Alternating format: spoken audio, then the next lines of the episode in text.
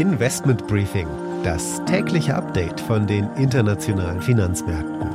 Ein The Pioneer Original. Die Europäische Union plant den Import russischer Kohle zu verbieten. Das Embargo ist die Antwort auf die Kriegsverbrechen an Zivilisten in der Ukraine. Die Aktienmärkte haben gestern nachgegeben und Renditen an den Rentenmärkten steigen weiter an. Die USA haben der russischen Regierung Zugriff auf ihre Konten bei US-Banken gesperrt. Mit dem Geld sollten eigentlich die Anleihen bedient werden. Der Zahlungsausfall Russlands rückt also näher. In Sri Lanka treten alle Minister wegen der schweren Wirtschaftskrise zurück. Steigende Preise und Stromausfälle führen zu massiven Protesten. Auch in Peru setzt die Regierung auf Ausgangssperren, um die Proteste der Busfahrer in den Griff zu bekommen. Und in der Türkei ist die Inflation bei über 60 Prozent angekommen. Shanghai verlängert indessen den Lockdown auf unbestimmte Zeit.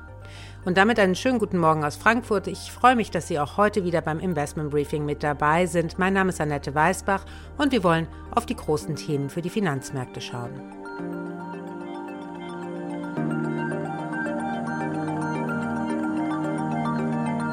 Völkermord in der Ukraine und die Sanktionen gegen Russland werden verschärft. Die EU startet mit einem Embargo auf russische Kohle.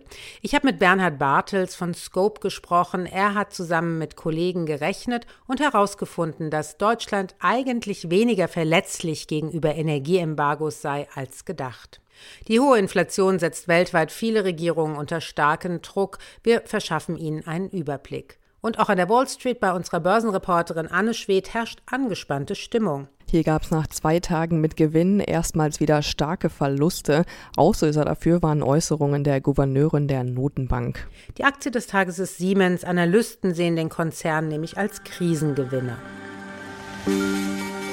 Das sind die Themen heute. Die komplette Ausgabe hören Sie als Teil unserer Pionierfamilie. Damit unterstützen Sie unabhängigen, werbefreien Journalismus. Alle Informationen dazu finden Sie auf unserer Webseite thepioneer.de. Ich hoffe natürlich, wir hören uns schon bald in aller Ausführlichkeit wieder.